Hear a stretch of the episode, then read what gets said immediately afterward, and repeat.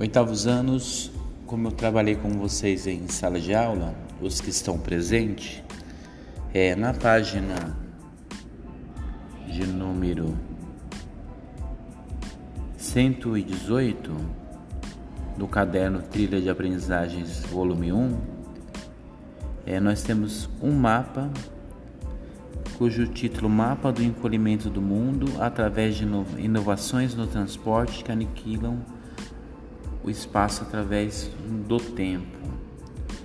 É um modelo que a gente chama de compressão, espaço e tempo. A gente repara que são mapas mundis em diferentes escalas. O primeiro mapa, de cima para baixo, ele está numa escala maior. Aí o segundo já apresenta uma redução, o terceiro uma redução maior ainda e o quarto menorzinho. E tem especificando aqui as datas 1500, 1840, 1850, 1930, 1950, 1960. Então, qual que é a proposta é, desse mapa, desse é, modelo? A ideia é abordar a redução do espaço é, através das inovações tecnológicas,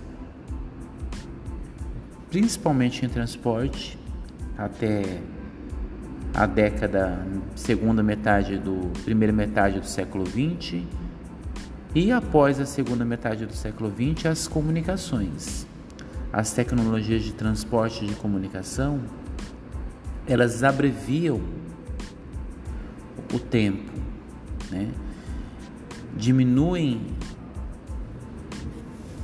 o tempo de distância entre os diversos lugares por conta do aumento da velocidade nos transportes e as comunicações, as telecomunicações, principalmente na última década do século 20, 1990 e nas duas primeiras décadas do século 21, ocorreu um desenvolvimento muito grande nas telecomunicações, que também a velocidade com que as informações circulam aumentou de uma maneira é, muito grande. A velocidade na circulação, circulação das informações, a velocidade na circulação é, das ideias, né? A velocidade com que as pessoas se deslocam de um lugar para outro por conta do desenvolvimento dos transportes. Então, tudo isso nos traz a sensação de que o mundo ele está menor. Está menor, não que o mundo esteja menor, o mundo apresenta as mesmas dimensões é, do que no século XVI, por exemplo, né? Quando os barcos à vela, né, apresentavam velocidade de 16 km por hora, né, carroças e barcos à vela, né. Então 16 km por hora é aí quase que a velocidade de um atleta que faz maratona. Então a velocidade era menor. Então o tempo para se deslocar de um lugar para o outro era muito elevado. Isso no século XVI, em 1500 1840. Entre 1850 e 1930, as locomotivas, né, a vapor, os trens e os barcos a vapor também aumentaram a velocidade desses deslocamentos. As locomotivas a vapor corriam a 104 km por hora. Então, o que representou uma circulação maior de pessoas ali, principalmente no continente europeu. E os barcos a vapor também 58 km por hora. Então também diminuiu aí o tempo gasto em percorrer as distâncias, por exemplo, entre é, Europa e e Estados Unidos, na América do Norte, né? entre a Europa e aqui o Brasil, que está na América do Sul. Em 1950, os aviões ALS 480 eles voavam numa velocidade de 840 km por hora.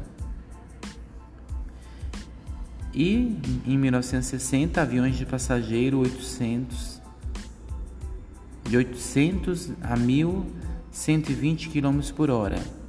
Então, em 1950, eles voavam entre 480 e 640 km por hora. Uma década depois, 1960, 800 e 1120 km por hora. Então, essas inovações nos transportes permitiu com que as pessoas circulassem pelo mundo. É o que demorava dias para ocorrer ali antes do século XVI, século XIV, século XV. No século XX passou a ser feito em horas. E da mesma forma também as telecomunicações.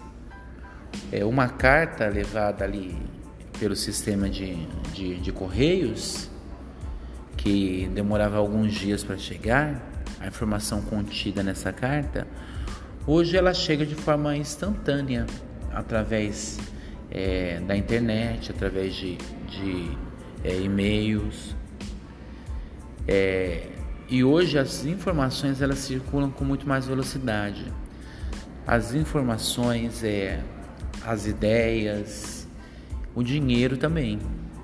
Então hoje as transações é, financeiras, transações bancárias, elas são feitas ali de forma instantânea.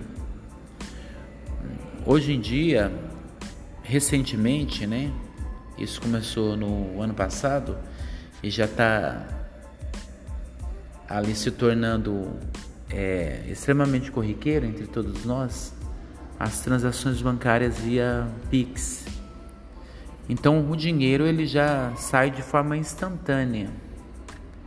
Então toda essa te tecnologia permitiu essa circulação de gente, de conhecimento, de informação, circulação de ideias, circulação de dinheiro.